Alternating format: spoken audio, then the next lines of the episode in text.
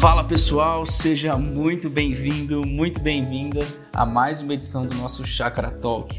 E hoje é o nosso último episódio do ano de 2020 e é muito bom ter você aqui com a gente. A gente vai reproduzir aqui para vocês o que foi gravado na última terça-feira. É, foi uma continuidade da conversa do pastor Ricardo e do Ricardo Augusto sobre é, os desafios e planos que a igreja vai ter nesse próximo ano.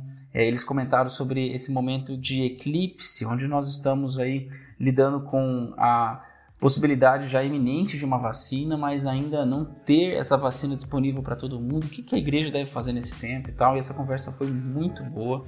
Prestem atenção, confiram que está bem legal. Então, fiquem aí com mais uma edição do nosso Chakra Talk.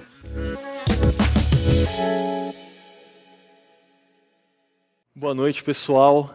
É bom demais estar em mais um Chakra Talk especial com cada um de vocês. E junto com o pastor Ricardo Agreste, que sempre nos abençoa muito e nos provoca também, né? Muitas dessas conversas geram reflexões para nós. E hoje nós vamos seguir nessas reflexões, nessas provocações acerca da igreja na dança da pandemia. E eu quero contar com você. Você pode enviar sua pergunta à medida que a gente for conversando através do WhatsApp que aparece na tela para você. Não deixe de fazer parte desse momento, ok? Eu conto com você. A dinâmica do nosso dia hoje ah, vai ser igual das outras vezes. Um primeiro bloco de conteúdo, conversa, seguido de um rápido intervalo para então mais perguntas, mais aprofundamento junto com vocês, ok? É, Ricardo, bom demais estar com você. E desde que eu comecei a frequentar a conferência do CTPI, eu ouço você dizer dos filhos de Sacar. É, daquelas pessoas que têm o, o, dom e a responsabilidade também né, de discernir o momento. E isso não é novo para você. E eu sei que nessa pandemia você levou isso a sério e você leu muito, um pouco de tudo, eu diria, né? não apenas questões teológicas acerca da pandemia. E, e eu queria te ouvir. É, o que, que, você tem lido de bom? Bom, é, primeiro é, é, é, fato. Né? Ah, desde o início dessa pandemia, eu ah, procurei ah, ler ah, o que pessoas estavam escrevendo ah, no Brasil, na Europa, nos Estados Unidos.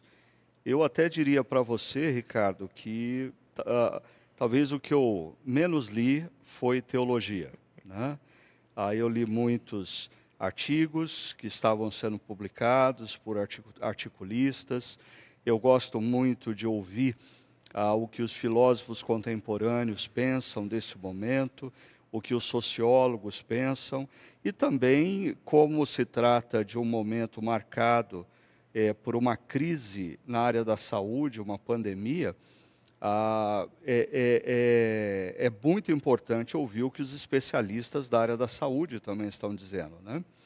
E ah, na, na, última semana, eu tive contato com um artigo é, publicado por um infectologista, o Dr. Sper Calas, e, e ele usou um termo que eu achei muito interessante, e que eu acho que vale a pena a gente refletir um pouquinho é, sobre esse conceito.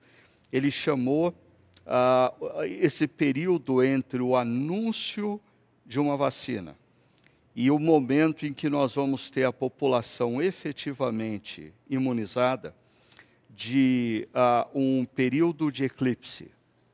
Ah, e eu achei interessante esse conceito, ah, e ele diz que entre o anúncio da vacina e a imunização da população, nós vamos ter ah, vários meses. É, talvez isso no contexto brasileiro ah, se dê totalmente, seja um ciclo de ah, talvez um ano ou um pouco mais. Não vai ser algo assim tão rápido. É, e possivelmente esse seja um período de muita ansiedade, de muita tensão, de pessoas, por exemplo, revoltadas porque que um, um, um determinado grupo tomou a vacina e ele não. né? ah, revoltado com pessoas que talvez tenham autoridade e influência política, que arrume um jeito de furar a fila e tomar vacina na frente dos outros. Então, o que nos aguarda nesse período de, de eclipse ah, é um período que a gente tem que se preparar, de muita ansiedade, de muita tensão, ah, de possivelmente muitos conflitos. E a gente tem que estar preparado para isso e certo de que a coisa não vai ser é, tão rápida como algumas pessoas estão imaginando. É muito bom. Mas pensando nesse termo, eclipse, quais seriam as implicações dele para nós que somos discípulos de Jesus, para nossa espiritualidade? É, é interessante, se a gente a parte do pressuposto que esse infectologista está usando o conceito eclipse para se referir a um período de tempo que se dá entre um anúncio e a concretização do que é anunciado, é, na espiritualidade cristã, nós estamos repletos de exemplos bíblicos disso. Né? É, Abraão, Isaac, Jacó recebem um anúncio de Deus, ah, de que Deus faria deles uma grande nação. Mas entre o anúncio e a concretização existe um tempo. Ah, o povo de Judá, quando é levado para o cativeiro babilônico, ah, Deus envia profetas para fazer um anúncio.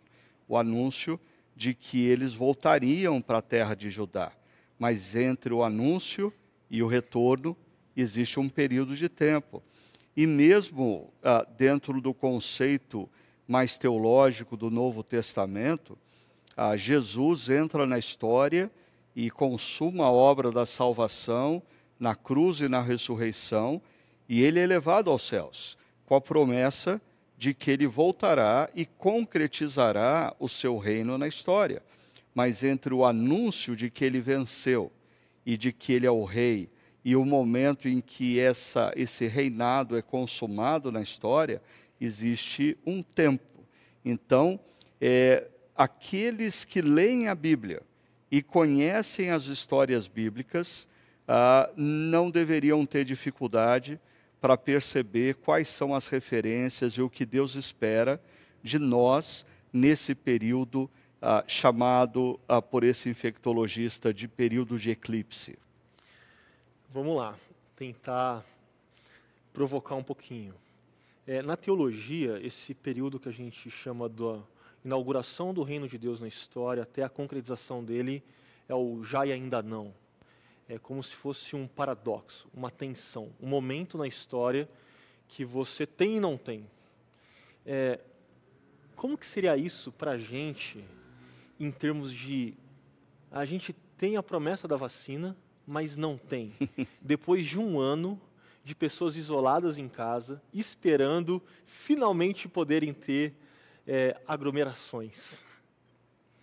Eu não sei se a gente consegue fazer essa esse paralelo, porque é, quando a gente pensa no reino de Deus, ah, quem diz que o reino já é chegado e quem promete que o reino vai se concretizar e se, a, a, a, se estabelecer na história é o Rei do Reino, Jesus, que é fiel. Né? Ah, quando nós estamos envoltos aí por um contexto aonde existe o anúncio ah, de uma vacina, mas nós dependemos dos nossos governantes ah, e eles estão é, em numa briga de vaidades acerca de quem vai levar ah, o trunfo por essa vacina. Ah, e, na verdade, nós estamos num momento, ah, no contexto brasileiro, um tanto quanto caótico, enquanto outros países já têm um plano claro de vacinação, é, nós não temos esse plano. Já e aí, início, né? eu acho que o, o, o, que, o agravante nesse período de eclipse, quando eu falo de tensões e de ansiedade, é que na medida em que o povo brasileiro vê ah, nos noticiários ah, pessoas de outras nações, ah, enquanto a gente vê os americanos, os ingleses, a gente talvez até encare numa boa, mas quando a gente fica sabendo que os argentinos vão ser ah, imunizados e a gente não, aí a gente perde a paciência. Tá então feio, né? a coisa pode começar a ferver. Mas assim, é, nessa onde a gente está tendo as nossas expectativas colocadas à prova, de certa forma, assim, estão brincando com elas, como nós que somos discípulos de Jesus, é, podemos ou devemos exercer paciência, perseverança, é, até mesmo de repente é, semear paz nesse contexto de tanta incerteza, politização, briga.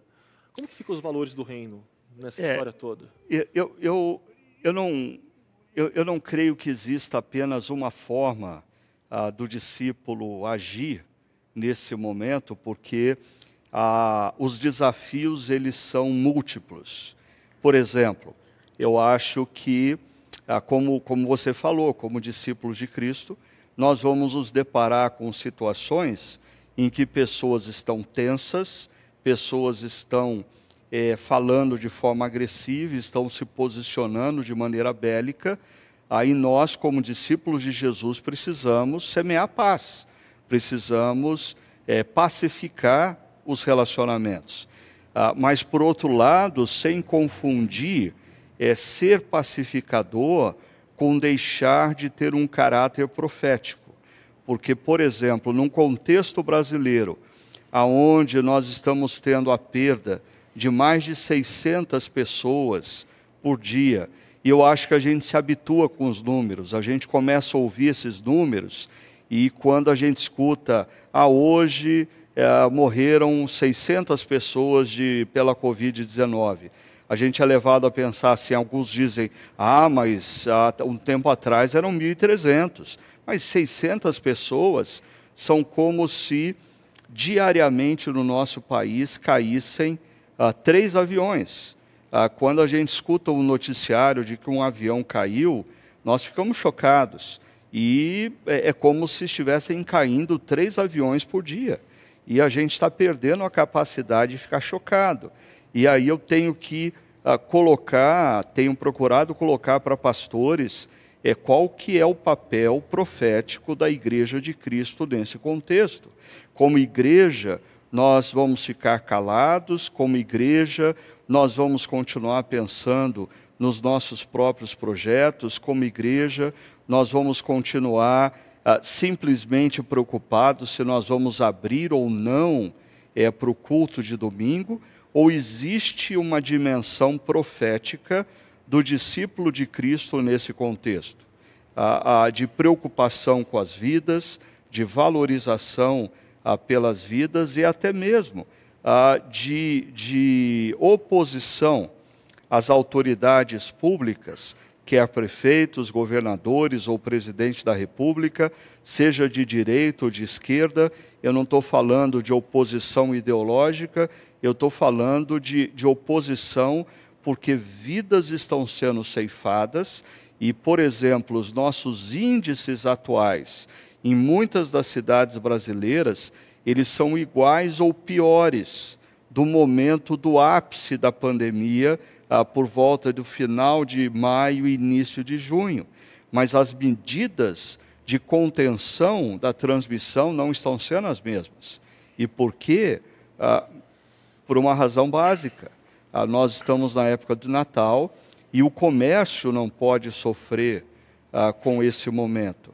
E eu sou solidário àqueles que têm negócios e precisam vender os seus produtos, mas eu não acho justo nós olharmos para isso e simplesmente ficarmos calados como igreja, dizendo que, ah, ah ok, ah, são só 600 vidas. 600, a, gente não diz que são só 600 quando uma dessas ah, é um ente querido, ah, quando uma dessas é um filho, quando uma dessas é a sua mãe. Ah, na nossa comunidade, nas últimas duas semanas, nós voltamos a viver o que nós vivenciamos no, em meados desse ano. Ah, praticamente todos os dias nós temos a informação ah, de duas ou três mortes de parentes ou de amigos ah, de pessoas que são membros da nossa comunidade. Ou seja, esse é um momento de dor e de sofrimento, e como cristãos, nós não podemos olhar de maneira passiva para isso, sem qualquer tipo de empatia. Ah, existe a dimensão do pacificador, mas eu acho que existe a dimensão da igreja profética nesse momento ah, no nosso contexto brasileiro. É, pensando um pouco mais nesse aspecto profético, eu acho que eu não, não contei isso para você, mas naquela fase que estava mais amena da pandemia, é, e a gente começou a voltar a partir de um rodízio da equipe pastoral no uso do prédio lá no Paineiras, eu, eu achei sensacional. Porque a gente estava frisando é, que os nossos prédios estão fechados, mas a nossa igreja continua em missão. E aí, quando as coisas acalmaram um pouco, várias igrejas na cidade é, pensando na reabertura, o que a gente fez foi, vamos criar uma escala para que só tenha dois pastores, cada um no escritório, que vai ser desinfetado lá. E eu fiquei, gente, sensacional. Porque a gente está reconhecendo que algumas coisas têm que sim serem retomadas, e que elas devem ser retomadas com cuidado, mas a gente está falando, olha, ainda não é o momento de retomar da forma que vocês estão querendo. E isso, para mim, é, tem um caráter profético demais. E eu queria te ouvir, é, pensando na chácara, como, se eu não me engano, a única igreja em Campinas que em nenhum momento voltou esse ano. Qual que é o papel da chácara nisso? Bom, é, eu primeiro assim, eu não, não, não julgo é, pastores, líderes de outras comunidades cristãs da cidade ah, que decidiram pela reabertura é, dos encontros públicos de domingo. É, eu acho que cada um precisa avaliar a situação e ter a consciência tranquila diante de Deus. Mas a nossa comunidade, ela criou um grupo paralelo ao, ao nosso conselho da igreja, ah, formado por profissionais ah, de diversas áreas, alguns deles da área da saúde, é, para ah, constantemente, pelo menos a cada 15 dias, nós conversarmos sobre a situação na cidade e verificarmos os índices e, e qual era de fato o risco que nós colocaríamos as pessoas. E um, um, um aspecto que, no nosso caso, como chácara, nós identificamos como agravante é que ah, os nossos prédios são prédios fechados, sem janelas, ah, que ah, o ar circula através de ar-condicionado. E o que nós percebemos foi ah, todas as pesquisas feitas na Europa, nos Estados Unidos e algumas delas aqui no Brasil apontavam para o fato de que se a transmissão no dia a dia entre as pessoas estava um para um, um para 1.1, 1.2, quando você fala de pessoas num ambiente fechado, isso aumenta três, quatro, cinco vezes mais.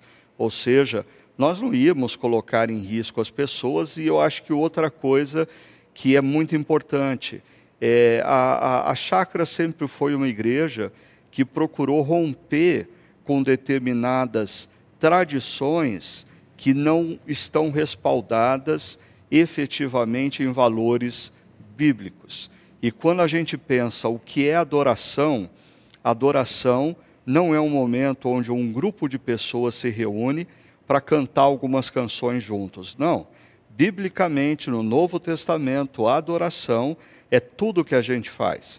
Quando a gente trabalha, quando a gente estuda, o que a gente fala, a maneira como a gente age, é a nossa adoração a Deus. O que nós temos é um momento comunitário de adoração. Mas esse momento comunitário de adoração, ele ao longo desses 20 séculos, ele é muito relativo, porque existem momentos em que os pais do deserto adoram de maneira contemplativa e solitária ah, existem momentos em que a igreja perseguida pelo comunismo ah, precisa se reunir em quartos escuros, aonde se tem duas ou três páginas da Bíblia para ser lida à luz de vela, e não se pode cantar, porque senão eles vão ser descobertos ali. Existem momentos na história em que uma pessoa se converte ao cristianismo num país, num, num, num país muçulmano, e talvez ele viva a totalidade da vida cristã dele naquele país sem saber o que é ir ah, num prédio, se reunir com outros irmãos e irmãs e cantar. E nem por isso nós podemos dizer que aquela pessoa não vive autenticamente o cristianismo. Agora, eu acho que essa pandemia nos chacoalhou ah, e, e revelou o nosso hedonismo cristão. Como muitas vezes o que nós chamamos de momento de culto é um momento de hedonismo, é um momento de eu ter prazer com as músicas, de eu ter prazer com os arrepios gerados pela sétima, quando solta, sobe um tom, é, de eu ter prazer com um pregador que conta piada, ou até mesmo prazer com o pregador que me faz chorar nos últimos cinco minutos da pregação.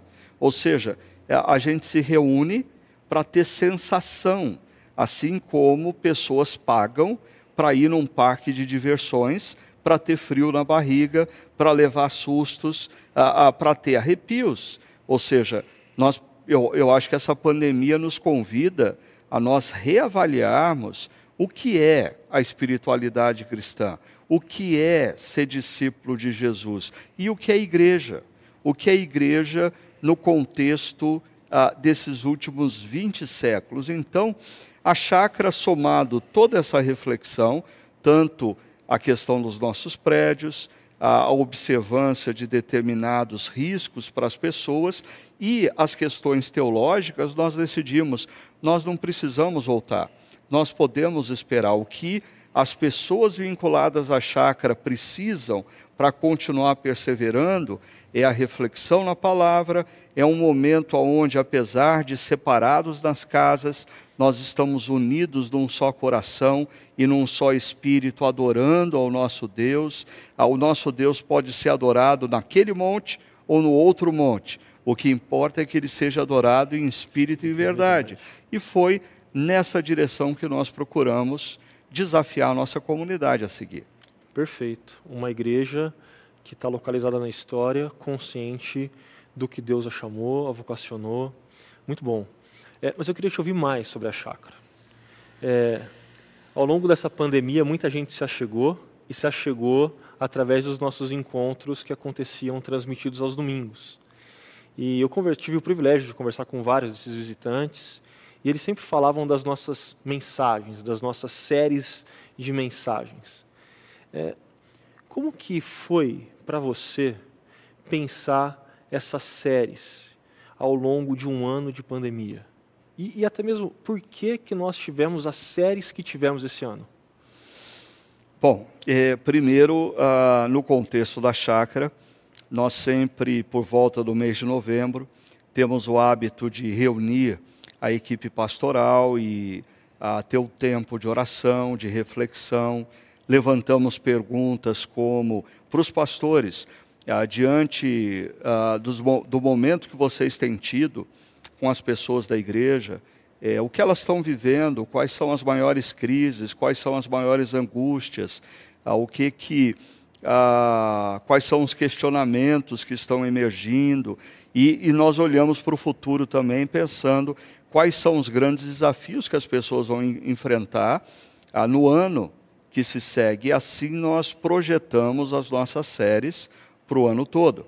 Então, nós entramos em 2020 com o nosso calendário de séries estabelecidos. Estabelecido. Então, ah, nós tivemos uma série em janeiro que foi a, a, a Fé no Exílio, ah, e aí em fevereiro, cumprindo o nosso cronograma, falamos sobre alegria, porque era o contexto do carnaval, e nós iríamos iniciar ah, o nosso mês de aniversário, mês de março, ah, quando a pandemia nos atropelou. Quando a pandemia nos atropela, é, simplesmente aquele programa é, tem que ser jogado fora. E essa é uma coisa que a gente precisa é, sempre levar muito a sério na vida. É, como a gente viu numa das séries, Neemias, ele planejava orando, ele orava planejando, né? É, mas é, é, a gente tem que estar sensível para o contexto que a gente está. E quando a, a pandemia veio, e os nossos prédios se fecharam, é, uma das reflexões que eu fiz foi: eu comecei a ficar sozinho em casa, a Sônia saía de manhã para o trabalho, e eu ali sozinho, e, eu pensando comigo: quanto tempo eu vou ter que ficar aqui sozinho? Quanto tempo eu vou ter que passar é, distante das pessoas que eu amo e dos meus amigos e amigas? Ah, e aí me veio à mente: peraí, mas ah, outros cristãos já vivenciaram isso e eles descobriram a força na relação com Deus. E me veio à mente Paulo. Paulo, na prisão, ah, escreve uma carta que ele fala constantemente de alegria.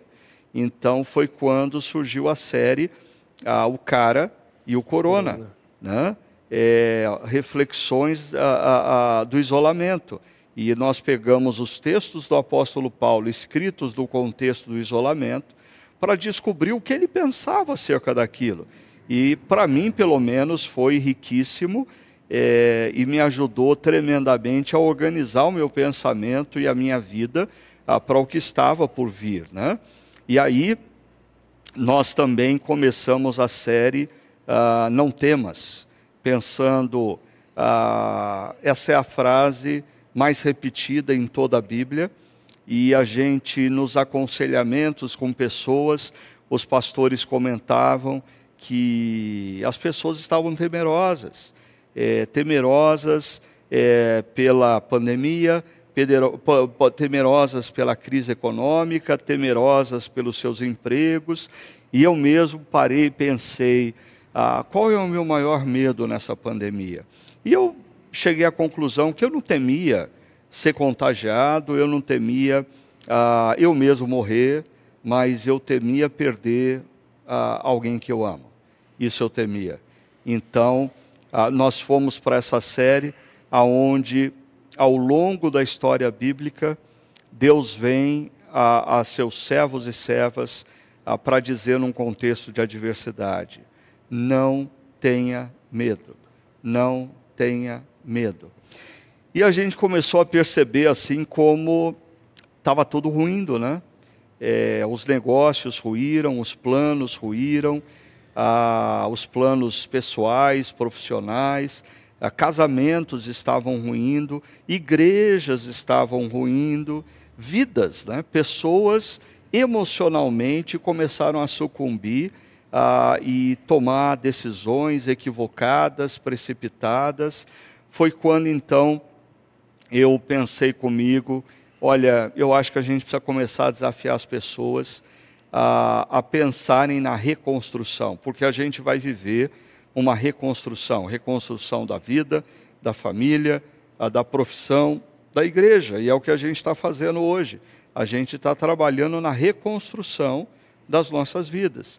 E aí nada melhor do que olharmos para Neemias, e foi quando nós tivemos aí, acho que, dez reflexões é, sobre os três primeiros capítulos de Neemias, não, perdão, cinco capítulos de Neemias, é, levantando princípios que Neemias, com muita sabedoria, usa para a reconstrução dos muros e que são tão sábios para a gente considerar a, a necessidade da gente reconstruir as nossas vidas, as nossas famílias, os nossos negócios e as nossas igrejas. Então, de maneira geral, as séries elas são sempre construídas ah, em diálogo com a necessidade.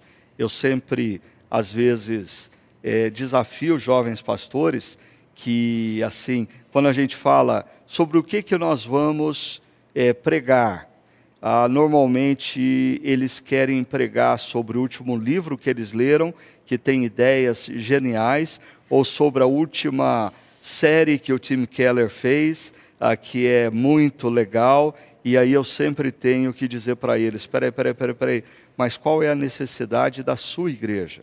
O que o povo da sua igreja está passando? Quais são as crises que eles estão vivendo? Quais são os desafios que eles estão enfrentando?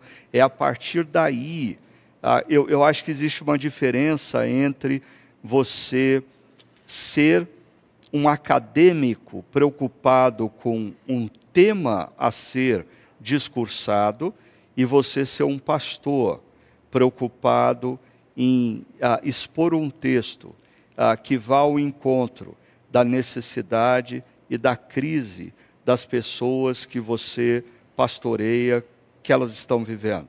Então, é, basicamente é isso que foi assim que a gente foi construindo a série e nós chegamos no final do ano com essa é, série relacionada às redes sociais, porque nós percebemos assim que foi um ano de muitas brigas, de muitas discussões. Ah, algumas pessoas dizem que abortaram e saíram das redes sociais. Eu confesso que eu conheço poucas pessoas que fizeram isso. Ah, a maioria delas continuam gastando muito tempo, ah, na minha perspectiva, com redes sociais. Ah, e a gente precisava pensar é, como que Jesus, ah, como que a mensagem de Jesus é, seria vista e tida nas redes sociais. Então a gente trabalhou alguns temas muito interessantes a partir do Sermão da Montanha, é, pegando aí também o vácuo é, do noticiário da Netflix, é, o dilema das redes. Muito bom. É, pensando nas necessidades das pessoas, eu estava comentando com você antes da gente começar é, que algumas pessoas têm é, questionado aonde encontrar alegria. E aí agora você é, compartilhando um pouco desse processo de pensar séries, você lembra do cara e do corona e da carta aos filipenses de Paulo, que é uma carta que fala bastante de alegria. O que, que você diria para essas pessoas que fazem parte da nossa comunidade, que estão nesse momento, chegando no final do ano, tentando encontrar alegria? Bom, é, eu acho que primeiro a gente precisa de, é, é, definir o conceito alegria. Eu acho que num mundo altamente caracterizado pelo narcisismo, pelo individualismo, pelo hedonismo, a palavra alegria ficou grandemente associada a sinônimo de prazer. E quando a gente escuta Paulo falando inúmeras vezes na carta aos Filipenses de alegria, ele não pode estar usando essa palavra como sinônimo de prazer. Ele não tem prazer em estar numa prisão, ele não tem prazer em passar 24 horas por dia ah, ah, preso a, a, um guarda ah, romano. É, ele não tem prazer de estar isolado da, dos seus amigos e amigas de caminhada cristã.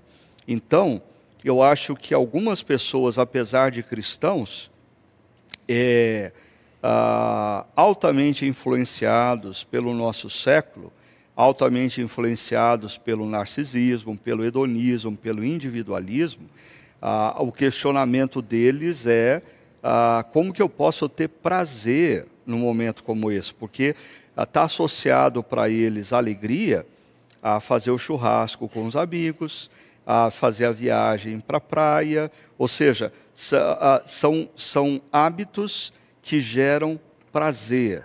Agora, quando a gente pensa na alegria de Paulo, a, a gente tem que defini-la como é, um, um, uma atitude de coração. É, eu até diria para desassociar do prazer, parece que Paulo, quando fala de alegria, ele está falando de contentamento. E contentamento, como diz ou dizia o falecido padre holandês Henry Nouwen, a contentamento é uma decisão do coração. Você decide que você vai estar contente em toda e qualquer situação. Isso não significa que você tem prazer no sofrimento prazer na dor, mas você tem contentamento naquele que não te deixa sozinho na dor. Você tem prazer naquele que promete que todas as coisas contribuem para o bem daqueles que o amam. Eu diria que essa, esse uh, jogo de palavras do é, alegria e prazer ah, né, como cristãos associam, está tá, tá grandemente relacionado também à nossa concepção de amor. Né? Ah, no século XXI, no mundo ocidental, amor se confunde a um sentimento de paixão. Aí, quando Jesus diz que nós devemos amar os nossos inimigos, ah, desculpa, Jesus, mas eu não consigo sentir paixão pelos meus inimigos, eu não consigo sentir, ah, sentir algo bom por aqueles que me ferem. Mas a, a, o conceito amor bíblico não tem nada a ver com sentimento. Amor, na Bíblia, é uma atitude, é uma decisão de fazer algo de bom pelo outro, é uma decisão de fazer o outro feliz. Então, nesse aspecto, eu posso amar o meu inimigo. Ah, ele me fez mal, mas eu posso tomar uma decisão de fazer o bem. Aí a gente entende o que Paulo quer dizer por fazer o bem àquele que te fez mal, porque isso é a essência do amar ao, ao inimigo. Então, é, eu acho que muita gente está sofrendo, e pessoas que se dizem cristãs, por quê? Porque elas estão grandemente atreladas ao prazer ah, de uma cultura narcisista, hedonista, individualista, e nós precisamos perceber que nós precisamos construir a nossa caminhada numa relação ah, com Jesus e descobrir o contentamento, o que significa estar contente em toda e qualquer situação. Não podemos nos esquecer que sempre quando esse conceito aparece em Paulo, ele fala de alegria no Senhor, alegria na relação com Jesus, aquele que o sustém, aquele que faz dele, quando se sente fraco, forte, aquele que faz ele caminhar, mesmo diante das adversidades. Contentamento no Senhor. Eu ia perguntar como nutrir o contentamento num tempo de eclipse, mas eu acho que você já respondeu. É, é, talvez a gente poderia acrescentar é, que a, a, eu, eu tenho pensado, nós estamos caminhando para esse momento, e se a gente vai entrar nesse período do eclipse, entre ah, o momento do anúncio e o momento em que nós temos uma imunização da população e nós vamos viver de fato de maneira concreta o que nós chamamos de nova normalidade. A pergunta é: o que, que você pode fazer nesse período? Ah, eu queria responder isso dizendo, em primeiro lugar, eu acho que nesse período de pandemia já tem gente, cristãos, discípulos de Cristo, que perderam muito tempo e está na hora de parar de perder tempo. Tem gente que perdeu tempo, poderia ter aproveitado esse momento para ler mais a palavra, poderia ter aproveitado esse momento para conhecer mais das Escrituras, poderia ter aproveitado esse momento para orar mais, poderia ter aproveitado esse momento ah, para ter uma agenda de, de relacionamentos mais profundos é, com algumas pessoas, mesmo que através do Zoom, do Skype, do FaceTime ou qualquer coisa. Mas é, essas pessoas, elas lutaram o tempo todo com a realidade e elas insistiram em um contexto em que nós não tínhamos como viver a realidade anterior, elas passaram o tempo todo como crianças birrentas, a querendo e demandando de Deus a realidade anterior. Então, acho que assim, a gente poderia pensar: chega de perder tempo. Ah, você tem, do anúncio da vacina até a imunização da população, um período que vai levar alguns meses quatro, cinco, seis, oito, dez meses, não sei. Que tal você determinar que você não vai mais perder tempo? Que você vai usar esse momento ah, de isolamento, esse momento de restrições, para conhecer mais a Deus, ler mais a palavra, orar mais. Eu até diria, aproveite esse período de eclipse para colocar em ordem o seu mundo interior, porque nós vamos precisar disso. A, a gente precisa colocar em ordem o nosso mundo interior. Dica Esse livro, período né? de pandemia gerou muitos estragos. E agora a gente precisa separar tempo, ler a palavra, orar, é, buscar aconselhamento sério e colocar em ordem o nosso mundo interior. Essa eu acho que é uma prioridade para esse período de eclipse. É muito bom. Isso me lembra um livro que eu só pude conhecer porque eu vi uma série antiga da Chácara, né? Ponha em ordem o seu mundo anterior. Acho que é do George MacDonald, né? Gordon MacDonald. Gordon MacDonald, muito bom. Aí eu lembro que na época eu comecei a criar o, o hábito de todo mês de janeiro ler e reler o livro. Infelizmente foi um hábito que eu acabei deixando alguns anos atrás, mas eu conheci por conta da chácara. É, é esse, esse livro foi muito, muito importante na minha caminhada cristã, logo no início da minha caminhada. E, e eu sempre me lembro assim que ah, é, ele, ele procura é, colocar a visão para a gente de que é, nós podemos estar vivendo num momento de caos, como nós estamos vivendo. Mas o primeiro passo para a gente reorganizar toda a vida e até mesmo olhar e conseguir priorizar coisas, é, colocando em ordem o nosso mundo interior. E a Bíblia começa com um relato de que o caos predominava e a palavra de Deus ecoou e na medida em que a palavra de Deus ecoa, tudo vai ganhando ordem. Então, ah, você quer colocar em ordem o seu mundo interior? Escute a voz de Deus. Escute a voz de Deus. Separe tempo para voltar a ler a Bíblia e escutar a voz de Deus. Separe tempo para gastar alguns minutos em silêncio na presença de Deus. Separe tempo para orar e, de preferência, aí eu sempre insisto nisso, escrever, escrever a sua agenda de oração, registrar ah, o que Deus está falando ao seu coração naquele momento de leitura da palavra e de diálogo com Ele. É, você que está nos acompanhando, guarda isso, que você possa chegar no final desse ano é, nutrindo e criando esse hábito mas eu quero mudar de assunto um pouco aqui com você. Você comentou da nossa série sobre é, Jesus marcou você, né? se Jesus entrasse nas redes sociais. Você, numa resposta agora há pouco, falou que a gente tem perdido muito tempo. É, mas, ao mesmo tempo, também você falou que de papel profético. E, às vezes, eu me deparo com pessoas que têm feito uma mistura dessas três coisas dedicam tempo demais nas redes sociais, com um tipo de milita militarismo, não, de militância, de militância, como se eles entendessem que o papel profético deles aconteceria naquele espaço da virtualidade e, e gastam muito tempo lá. Eu queria te ouvir sobre isso. Isso, de fato, é, é o melhor jeito para nós exercermos nosso papel profético?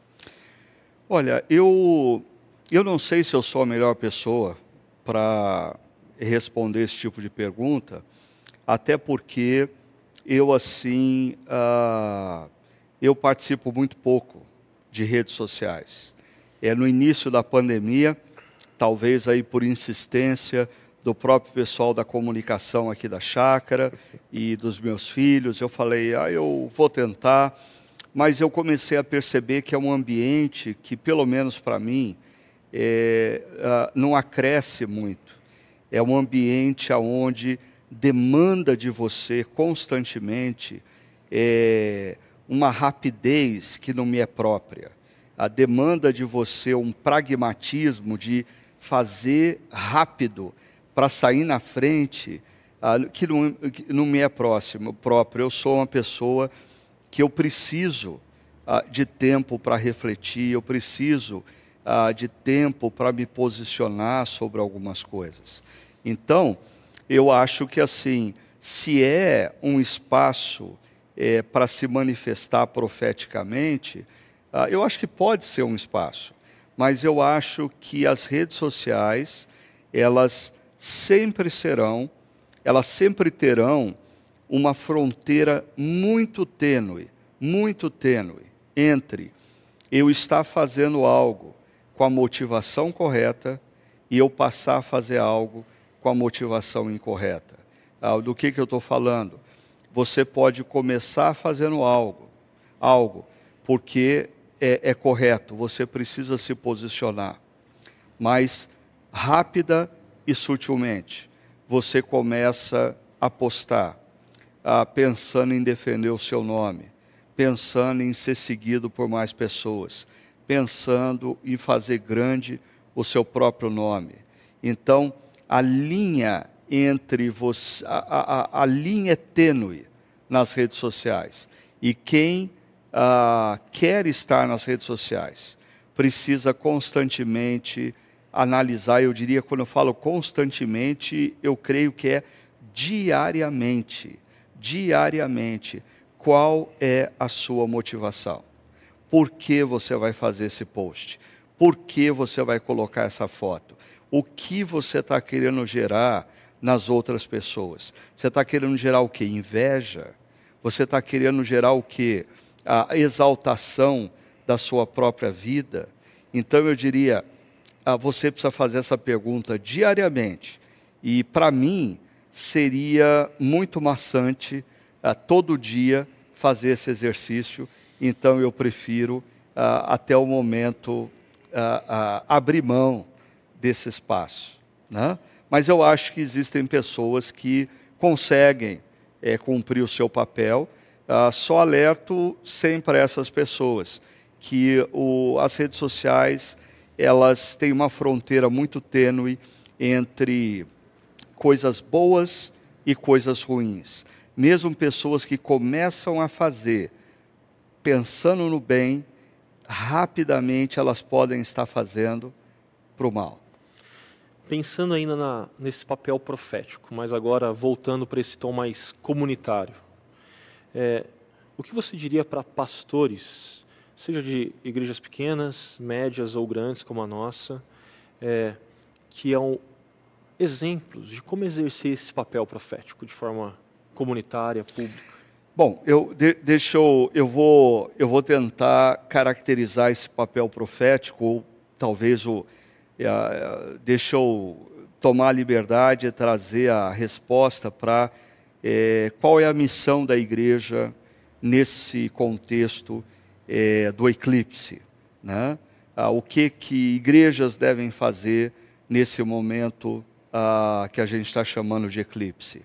Eu diria, aprove primeiro, aproveite esse momento ah, do eclipse para ah, se preparar, se reestruturar. Ah, é, é momento em que você ah, precisa tomar as decisões que você vem adiando há muitos anos, você precisa tomar agora. Porque você precisa sair dessa pandemia estruturalmente mais leve, estruturalmente mais barato, estruturalmente mais ágil. Isso serve para igrejas e organizações. Ah, esse é o momento de você tomar decisões e reestruturar para você estar tá preparado para o novo tempo que vem ah, quando, à medida em que a pandemia ceder e a nova normalidade se estabelecer. A gente tem que entrar nessa no nova normalidade, mais leve, mais ágil, mais eficiente e, eu diria, principalmente, mais focado na essência da nossa missão. Ah, uma outra coisa que eu acho que igrejas precisam é, ter nesse momento o compromisso inegociável de fazer o que deve ser feito e não o que se deseja fazer. A gente falou no podcast passado uh, desse problema individualmente, mas ele existe comunitariamente. Por exemplo, a nossa comunidade havia programado é, para no dia 19 e 20 de maio a gente ter um encontro no Carex Sport Center, todo mundo separado em círculos, dois metros de distância, todo mundo com máscara, todo mundo ia poder se ver, pelo menos o olho, a cabeça, a careca, ou qualquer coisa assim. Ah, ia ser um momento muito gostoso, como foi o nosso momento no drive-in. ah, mas o nosso conselho se reuniu e percebendo os números da nossa cidade e assim a percepção do, do, do, dos pedidos de oração nos nossos grupos pequenos, a gente falou: a gente não pode fazer isso. O que, que a gente deseja fazer é um encontro, mas o que, que a gente deve fazer é não fazer o encontro. O que a gente deseja fazer é voltar a se reunir publicamente, mas o que a gente deve fazer é dizer para as pessoas: vamos continuar em casa mais esse tempinho, ah, persevera, vá em frente. Né? Então, eu acho que igrejas precisam ter o compromisso com o que se deve fazer ah, e não com o que se deseja fazer, lembrando que pastores e líderes, existe uma história muito clássica no Antigo Testamento de um sujeito chamado Arão que fez o que o povo desejava fazer ah, e ele tomou o caminho errado. Líderes devem fazer pelo povo o que o povo necessita, não o que o povo deseja. Há muitas vezes líderes que se orientam pelo desejo das pessoas, assim como pais que se orientam pelo mero desejo dos filhos, acabam errando. Pais precisam ter um compromisso com a necessidade dos seus filhos. Pastores e líderes precisam ter um compromisso com a necessidade das pessoas, mesmo quando elas não gostam e ficam bravas com a gente. Ah, uma terceira coisa que eu diria que eu acho que igrejas precisam fazer é priorizar o cuidado de pessoas. Nós estamos entrando no momento em que as pessoas estão se desconectando, as pessoas estão cansadas, as pessoas estão emocionalmente muito saturadas e pastores precisam cuidar de gente.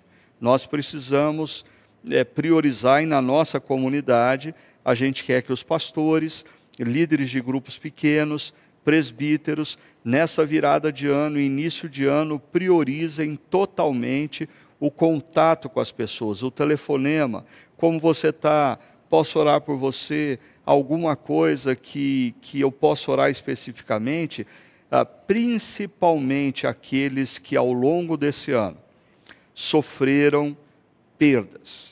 É, você sabe Ontem nós estávamos ah, numa reunião online entre pastores e assim, em 15 minutos, nós reunimos mais de 20 nomes de famílias da nossa comunidade que nesse ano perderam entes queridos. É muita coisa. Eu, eu nunca vivi, na minha experiência pastoral, um ano como esse. Então, nós não podemos, como pastores, estarmos agora preocupados com o evento, com o culto e não com as pessoas. Esse é o momento da gente ter empatia e se preocupar com a dor das pessoas e aí tomar decisões priorizando também vidas. E uma última coisa que eu, que eu daria de conselho, tanto para a igreja, ah, como talvez para as pessoas, é, a gente precisa é, entender que quando tudo recomeçar, primeira coisa que eu queria dizer, eu lembro que quando eu fui estudar nos Estados Unidos, é, eu depois de dois anos nos Estados Unidos, eu estava prestes a, a voltar e a minha mãe, que é uma mulher muito sábia, ela disse assim para mim: ah, meu filho, é, não volte para retomar a sua vida. Volte para recomeçar a sua vida. E, e foi um conselho muito sábio, porque quando você sai do país, você tem a falsa impressão de que tudo ficou parado esperando você voltar. E não ficou. As coisas mudaram, as pessoas mudaram. E aí, quando você volta para retomar a sua vida, você descobre que aquela vida não existe mais. E eu temo que algumas pessoas estejam pensando assim: eu não vejo a hora da pandemia acabar para eu retomar a vida. Ah, desculpa, mas eu preciso te avisar uma coisa: a vida que você tinha não existe mais. Assim, o período que nós passamos dessa pandemia não só a quantidade de tempo, mas as experiências foram tão profundas, tão profundas, que os nossos amigos mudaram, é, as coisas mudaram, as empresas mudaram, os relacionamentos mudaram. E existe o perigo das pessoas, no contexto da igreja, é, pensar que elas vão voltar para a igreja que elas deixaram em fevereiro de 2020. Não. A igreja mudou como organização e as pessoas que sentam ao lado delas também mudaram. Então, cuidado e começa a preparar o seu coração para você não se decepcionar, porque se você quiser retomar a sua vida, você vai ter decepções. A vida que você quer retomar não existe mais. Você vai ter que recomeçar a sua vida. E no contexto da igreja, para mim é muito claro que a gente vai recomeçar ah, com muito cuidado, com muito zelo e, bem possivelmente, no momento certo. Nós não vamos recomeçar 100% presencialmente. Nós éramos talvez 80% presencialmente e 20% online. Com a pandemia, nós nos tornamos 100% online.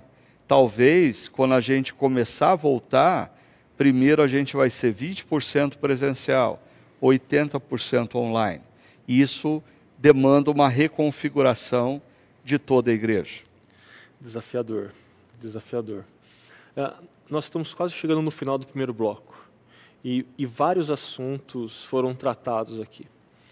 É, diante de tudo aquilo que a gente falou, tem mais alguma coisa que você está pensando aqui? Hum, isso eu não posso deixar de falar? Ah, eu, eu, eu creio que em momentos como foi definido por esse infectologista de eclipse, e como eu citei alguns desses momentos na trajetória bíblica, é, nós ah, nos deparamos com dois desafios. Ah, o primeiro deles é o desafio à esperança. Ah, nós sabemos como a história vai terminar. Nós temos uma noção clara do que vai acontecer no final da história. Então, como cristãos, nós não precisamos temer, nós podemos ter esperança. Mas essa esperança em como a história vai terminar, ela demanda é, de nós no presente perseverança. Então, nós vamos ter que aprender a conjugar esperança e perseverança. Eu acho que os próximos meses são meses em que nós vamos ter que aprender a conjugar esperança com perseverança. Esperança, as coisas vão melhorar amanhã vai ser um novo dia. Ah, mas enquanto esse novo dia não chega, eu preciso perseverar é, fazendo não o que eu desejo fazer, mas o que eu devo fazer. E Ricardo, eu quero começar com uma do Mateus Benevides. Ele está trazendo aqui uma questão: como exercitar o id de Jesus lá em Mateus 28 no contexto de tudo online, de uma igreja totalmente no virtual? Uh, bom, Mateus, eu, eu creio que uh, o Mateus 28 diz que a gente deve uh, fazer discípulos, né? Até é, existe uma questão interessante ali, que o, o imperativo do texto não é o id. O imperativo do texto, por ser, o id é um particípio grego que seria traduzido pelo nosso gerúndio no português, é indo, ou seja, onde quer que você esteja, faça discípulos. Então, o imperativo ali é fazer discípulos. E como fazer discípulos? Ensinando-os a guardar todas as coisas que Jesus nos ensinou.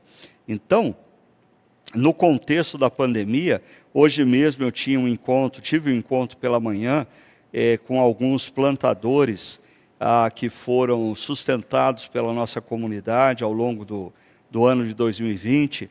Alguns deles estão ah, concluindo a parceria e as, as igrejas estão consolidadas. e um deles dizia que ele teve a oportunidade esse ano ah, de estudar com mais de 150 pessoas da igreja dele um material que você pode encontrar, inclusive, no site do CTPI, ah, que é um, um material para você ensinar para a pessoa a grande história da salvação na Bíblia, através, se não me engano, de 10 ou 12 lições. E ele, ele pôde estudar com mais de 150 pessoas. Mas como que ele estudou? Online. É interessante como, por um lado, algumas pessoas criaram tanto caso em não participarem de grupos online ou coisa parecida. Ah, por outro lado, tantas pessoas nesse momento de pandemia aproveitaram esse momento para se aperfeiçoarem, quer profissionalmente, por exemplo, universidades como Harvard ah, disponibilizaram cursos online gratuitamente para quem quisesse fazer. Ah, seminários dos Estados Unidos disponibilizaram cursos gratu gratuitos para quem quisesse fazer. E esse pastor, assim como nós fizemos aqui, continuamos fazendo discípulos, encontrando com as pessoas e desenvolvendo uma relação com elas, que eu faria até menção da minha esposa Sônia, que tem se dedicado a um programa de mentoria com mulheres, é impressionante como é, esse tempo que ela dedica a essas mulheres tem sido um tempo de qualidade. Ah, e elas se relacionam 100% online. Ou seja, é um mito nós acharmos que, ah, porque nós não podemos nos reunir presencialmente, a missão parou. Muito pelo contrário, é, a missão continua.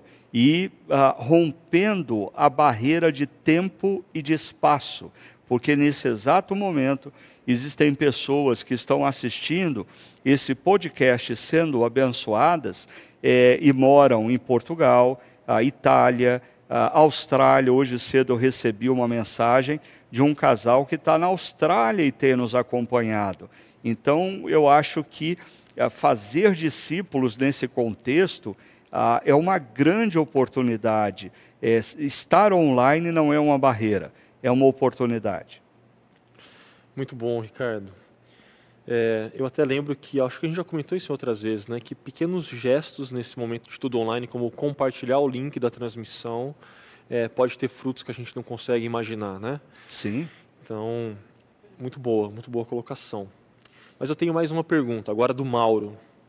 Ele colocou aqui que ah, semana passada a gente conversou sobre isso, né? Que existe um grupo de pessoas que acredita que a pandemia já findou.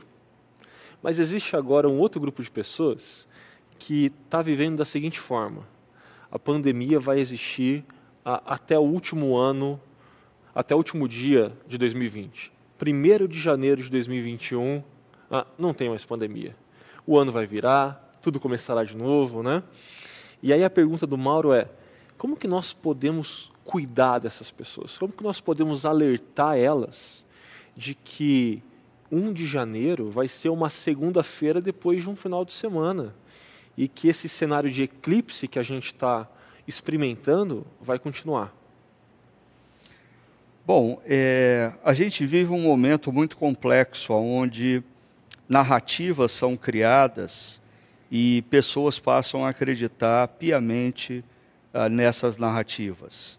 E como nós conversamos semana passada, é, se você acompanha a grande mídia, e mesmo se você não cai nessa história de que não, a grande mídia está contaminada é, por um, um, um, grande complô, é, eu diria, é impossível a gente pensar num complô que envolva a grande mídia do Brasil, da Alemanha, da Inglaterra, dos Estados Unidos. Nós precisamos romper com esse obscurantismo que tomou conta da mente de muitas pessoas e mostrar para elas qual é a realidade.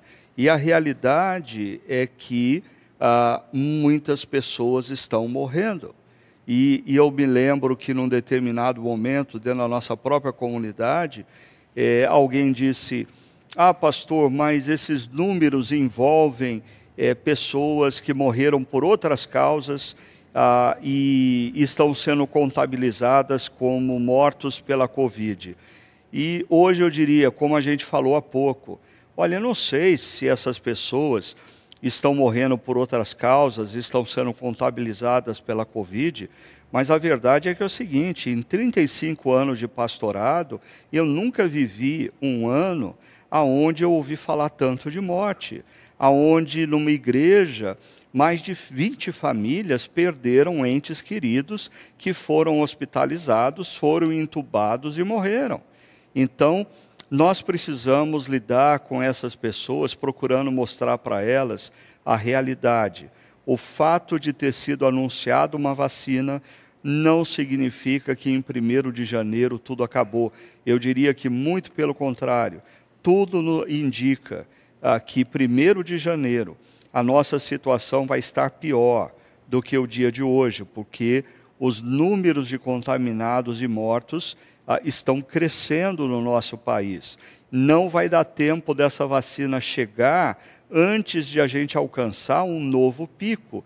E ah, o que mais me preocupa e que eu tenho procurado alertar ah, as pessoas que eu conheço acerca da responsabilidade é, é, das pessoas que ocupam cargos públicos. É, no auge da pandemia, nós tínhamos muitos leitos para atender pessoas ah, que fossem contaminadas. Nesse exato momento, nós temos menos da metade dos leitos que nós tínhamos em maio e junho. Em outras palavras, nós não estamos preparados para um novo pico. E 1 de janeiro bem possivelmente a nossa situação vai ser pior do que hoje. Eu não estou querendo ser alarmista, eu estou querendo ser realista. E Mauro, eu acho que nós precisamos lidar com as pessoas é, com realismo. Chega desse obscurantismo. Eu, eu até quando eu ouvia pessoas levantando questionamentos em maio desse ano, eu até parava e pensava: ah, eu preciso tomar cuidado, quem sabe essa pessoa esteja com a razão. Agora, é, passado dez meses, nós estamos falando de uma pandemia que se espalhou pelo mundo. Nós temos mais de 1 milhão e 500 mil pessoas que foram mortas. No Brasil, nós caminhamos rapidamente para ter 200 mil mortos, ou seja, não é hora da gente ficar dando espaço ah, para esses obscurantismos. Nós precisamos lidar com a realidade e eu acho que o cristão precisa olhar para a realidade e encará-la. É, a sua fala me lembrou uma frase do Ariano Suassuna, que o tolo, é, o otimista é um tolo, o pessimista é um chato, e que ele preferia mesmo é ser um realista esperançoso. esperançoso é? É, mas eu tenho mais uma pergunta aqui, a do Fábio. É, o Fábio ele tem colocado que ele tem percebido nesse quase um ano de pandemia esse individualismo uh, exacerbado, onde cada um tem uma régua, inclusive com relação ao cuidado da saúde. Mas ele coloca que a experiência da pandemia não é uma experiência individual, é uma experiência coletiva. Todos nós estamos passando por ele. Uh, como que a gente poderia lidar com essa tensão desse individual com relação ao coletivo. Ele pergunta se existe uma régua única com relação aos cuidados na área da saúde. Como que lidar com essas diferentes percepções? É uma pergunta abrangente, complexa, mas eu queria te ouvir. Ah, eu, eu, eu, não sei exatamente, Fábio, é, ah, o que você quer dizer por é, individualismo no cuidado da saúde, é, eu vou tentar é, responder. Ah, eu creio que, ah, por um lado, existem responsabilidades ah, individuais que nós temos para com o nosso próprio corpo, né?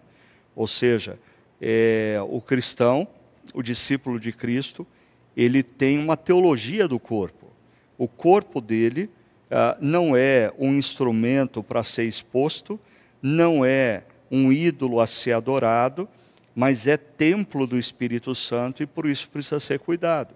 Então, é, nesse período de pandemia, nós precisamos nos preocupar sim é, com o peso, nós precisamos nos preocupar com a alimentação. Ah, hoje mesmo, é, nessa reunião que eu falei que eu tive com os plantadores, eu fiquei feliz da vida, porque um deles disse que nos últimos meses ele emagreceu 9 quilos. Falei, que bom! É, e eu falei, como? Ele falou, ah, alimentação dosada, exercício físico. Eu falei, que joia! E qual foi a minha surpresa quando ele disse, mas eu emagreci 9 quilos por inspiração a, que eu tive da história de Fulano, que era um outro plantador que estava ali, que era uma pessoa também a, que aproveitou esse momento de pandemia para cuidar da sua própria saúde. Ou seja, esse zelo individual, ah, ele é uma responsabilidade que a gente tem que ter como cristão. Agora, a pandemia, ela ah, nos desafia a, a, termos um zelo ah, comunitário, a um zelo pelo nosso semelhante. Ou seja, aí entra, por exemplo, a toda, toda a discussão, o uso de máscara. É, por que, que eu devo usar máscara? Eu devo usar máscara não apenas para me proteger, mas para proteger aqueles que me cercam. Eu preciso estar em distanciamento é, é, é, mínimo das pessoas também para protegê-la. Ah, eu preciso evitar ah, visitar é, parentes e amigos mais idosos que pertencem ao grupo de risco, mesmo que eles estejam desesperados pela minha visita e me convidando para um churrasco, porque eu sou responsável pela vida deles. Ah, é o que eu sempre chamo que nós precisamos lutar contra a síndrome de Caim. Né? Caim ah, ah, é aquele que mata o próprio irmão, e quando Deus pergunta onde está Abel, ele diz: ah, Eu sou porventura responsável por Abel. E eu acho que essa pandemia nos convida a responder para essa pergunta: sim, você é responsável pelo seu irmão. Você é responsável pelo seu vizinho. Quando você faz uma reunião na sua casa, é, é, com, convida amigos e parentes e passa o dia todo é, comendo, bebendo, sem máscara, é, você está sendo irresponsável para com os outros. Ah, mas eles quiseram. Não, mas o cristão é aquele que não apenas faz o que as pessoas desejam, ele faz o que as pessoas necessitam. E esse é o momento da gente demonstrar a seriedade do nosso compromisso com Jesus, vivendo não a partir do que a gente deseja fazer, mas a partir do que a gente deve fazer. Então, a saúde do corpo tem uma dimensão individual, que é o cuidado com o nosso próprio corpo, e a pandemia traz essa dimensão comunitária. O que eu faço afeta os outros. Logo, eu preciso ser responsável pelas minhas posturas e pelas minhas atitudes nesse momento que a gente está vivendo. Não é a primeira vez que você menciona a história de Caim nesse contexto de pandemia, mas toda vez que você cita ela, é, eu até tremo, porque eu acho que ela é extremamente paradigmática para o momento que a gente vive. É, a sua resposta foi sensacional. Obrigado, viu? Mas eu tenho mais uma pergunta. Dessa vez o David. E o David, ele quer saber como que você compara a atual pandemia com outras pandemias, com outras crises, moléstias que nós lidamos ao longo da história como igreja. Bom, eu acho que, David, é, é difícil a gente comparar até porque em diferentes momentos da história, primeiro, nós não temos o avanço científico que nós temos atualmente, por exemplo, né, uma pandemia como essa, é, nove meses depois, ah, no Brasil, ah, cerca de ah, 12 meses depois que ela foi identificada na China, a se ter uma vacina ah, como essa, que foi produzido pela Pfizer, ah, todos os especialistas dizem que esse é um estudo de caso fenomenal. É uma coisa fora, um ponto fora da curva. Nunca na história a ciência foi capaz de desenvolver um produto tão rapidamente. Eu acho que um outro fator que faz dessa pandemia ah, algo inédito na história ah, é o próprio fato de que nós vivemos num mundo onde todo mundo está conectado. através da mídia, da TV, da internet. Eu fico pensando como foi no passado, quando pessoas estavam é, morrendo por causa da gripe espanhola num canto do mundo e não faziam a mínima ideia que outras pessoas estavam morrendo ao mesmo tempo pelo mesmo mal. Aí como lidar com isso? Hoje nós temos um mundo todo integrado. Nós ficamos sabendo que essa pandemia surgiu na China, nós vimos os desdobramentos na Itália, na Espanha, na, a gente foi vendo o, o, o processo é, é como ela foi se expandindo pelo mundo, porque nós vivemos num mundo conectado. Então, eu acho que, ah, diferentemente ah, de pandemias vividas no passado, dois fatores são assim é, diferenciais. O primeiro é vivemos numa época onde a ciência tem uma potencialidade que não tinha no passado e graças a Deus por isso, porque Deus nos fez seres racionais e a ciência é uma expressão dessa imagem e semelhança de Deus na vida do homem e ah, nós vivemos num mundo global. Então, ah, isso não faz de nós pessoas isentas de responsabilidade, muito pelo contrário. Eu acho que tudo isso faz com que os cristãos que estão vivendo a pandemia gerada pela Covid-19 tenham que ser imensamente mais responsáveis do que irmãos em Cristo que viveram no passado e talvez viveram no meio de uma pandemia sem ter nenhuma consciência da gravidade daquela pandemia de que aquilo estava se propagando por todos os cantos do mundo. Nós somos cristãos que vivemos nesse mundo conectado e precisamos ser então mais responsáveis ainda muito mais responsabilidade para a gente. Perfeito. Uh, mais uma, do João Carlos. Eu vou até ler, que é um pouco técnica. Né? A igreja pretende migrar para um prédio que atenda melhor em relação à prevenção de transmissão de doenças respiratórias? O atual não tem janelas é, e a renovação do ar é ineficiente, assim como corredores muito apertados. É, aí ele pergunta: é, seria o momento de ter um plano assim? Ou quais são os outros planos, eu acrescentaria, que nós temos diante desse cenário pandêmico? O nome dele é? O João Carlos. João Carlos. Bom, João Carlos, primeiro eu queria dizer assim que é, se você é, ah, tiver aí, sei lá, um milhão de dólares é, para doar para a igreja, a gente volta num prédio arejado assim que a pandemia passar. Facinho. Né? É, é a, a, o, o, problema é, é, é só, assim, alguém já disse que a igreja não tem falta de dinheiro. Ah, o dinheiro só não está no caixa da igreja. Né?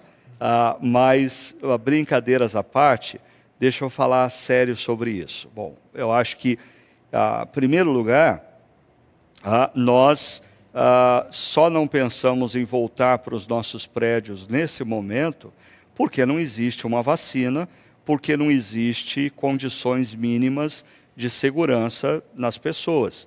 Assim que a pandemia ceder, os números caírem uh, e houver possibilidade uh, de pessoas serem vacinadas, com certeza nós vamos voltar para os nossos prédios, porque eles nos serviram muitos anos ah, e continuarão nos servindo.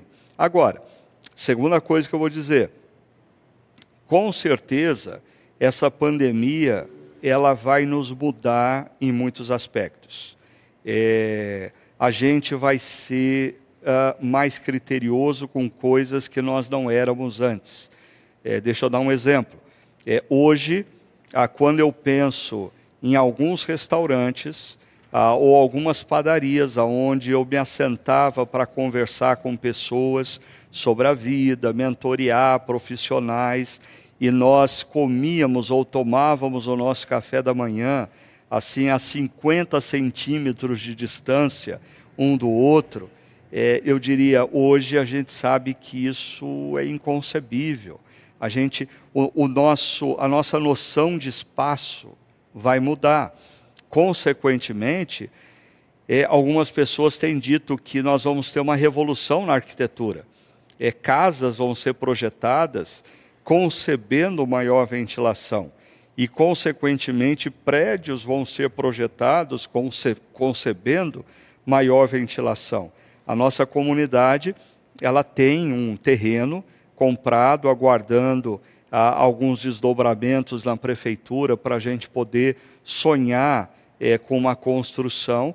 E eu diria que a, a, fazer essa construção ou fazer um projeto arquitetônico para o nosso terreno pós-Covid-19 certamente afeta a nossa concepção ah, de espaço físico.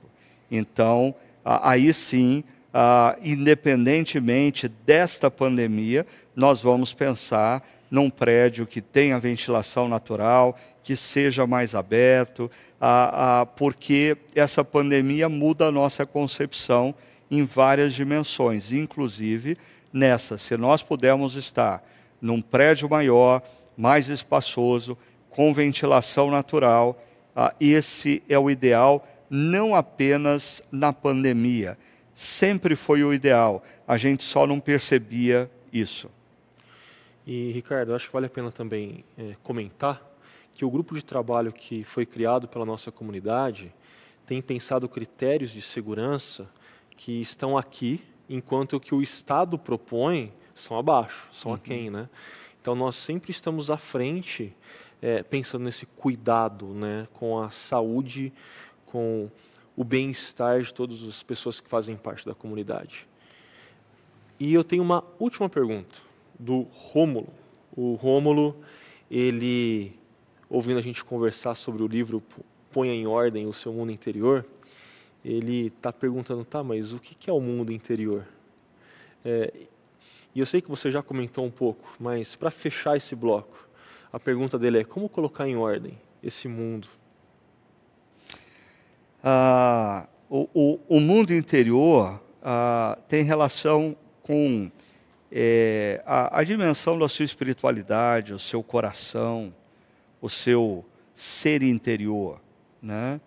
Eu diria que a nossa vida exterior ela reflete grandemente ah, o estado do nosso mundo interior, ah, o estado da nossa mesa de trabalho, ah, o nosso carro, é, a nossa casa, reflete grandemente o nosso mundo interior. É até interessante porque às vezes pessoas confundem a espiritualidade cristã com uma nova versão de platonismo, né? onde é possível eu viver uma dimensão de espiritualidade, de oração, de reflexão, e isso não ter efeitos no meu mundo exterior. Não, o cristianismo nada tem a ver com platonismo. O cristianismo é algo que nos transforma de dentro para fora.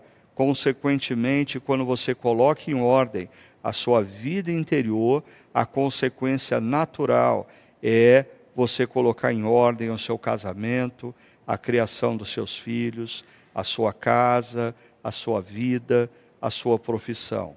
Agora, como nós colocamos em ordem o nosso mundo interior, eu diria que, primeiramente, reconhecendo que nós precisamos de um redentor, e esse redentor é Jesus ah, o Deus que entrou na história e naquela cruz demonstrou seu amor por nós, se entregou por nós e ressuscitou no terceiro dia, tornando evidente que ele não era um mero mestre, que ele não era um anjo de luz, que ele não era um homem comum, ele era o próprio Filho de Deus que entrou na história para nos mostrar o caminho da reconexão.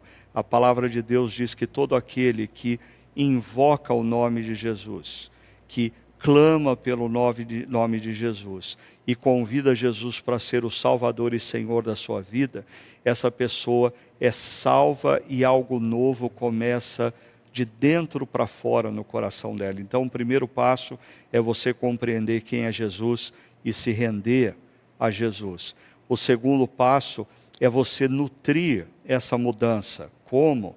Com a leitura da palavra de Deus com a meditação na palavra de Deus e a oração diária.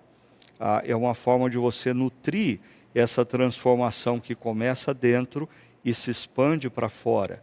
E é claro, ah, eu poderia ir, ir, ir, ir traçando outros passos, mas termino com o um terceiro passo: é você se conectar a uma comunidade cristã séria, aonde a palavra de Deus é, é lida e exposta com seriedade, aonde existem irmãos mais experientes, comprometidos em te ajudar na sua caminhada e elucidar as suas dúvidas. Então, quando a gente se rende a Jesus, quando a gente nutre com a leitura da palavra, oração e meditação essa transformação e quando a gente integra uma comunidade cristã séria, aonde nós temos irmãos e irmãs mais velhos, mais experientes, para nos ajudar na nossa caminhada.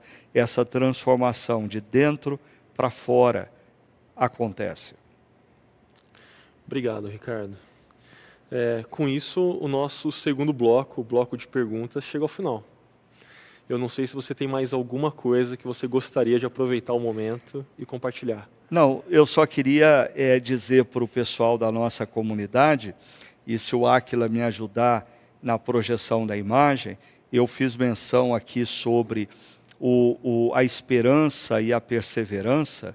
Então, ah, no mês de janeiro, nós vamos estar é, trabalhando é, uma série ah, intitulada vai, uh, vai passar, vai passar, conjugando esperança com perseverança. Nós vamos entrar esse momento uh, do eclipse, eh, refletindo sobre uh, textos bíblicos que conjugam a esperança com a perseverança. E eu queria convidar você para participar dos nossos encontros especiais agora no próximo domingo nós vamos ter um encontro surpreendente uh, de Natal, eu te garanto, muito criativo. No último domingo do ano, dia 27, vamos ter um momento de reflexão e desafio.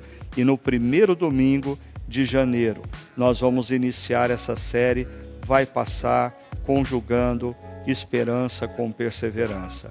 Ah, continue esperançoso, continue perseverando e Deus abençoe a sua vida. Bom, pessoal, essa foi mais uma edição do nosso Chakra Talk.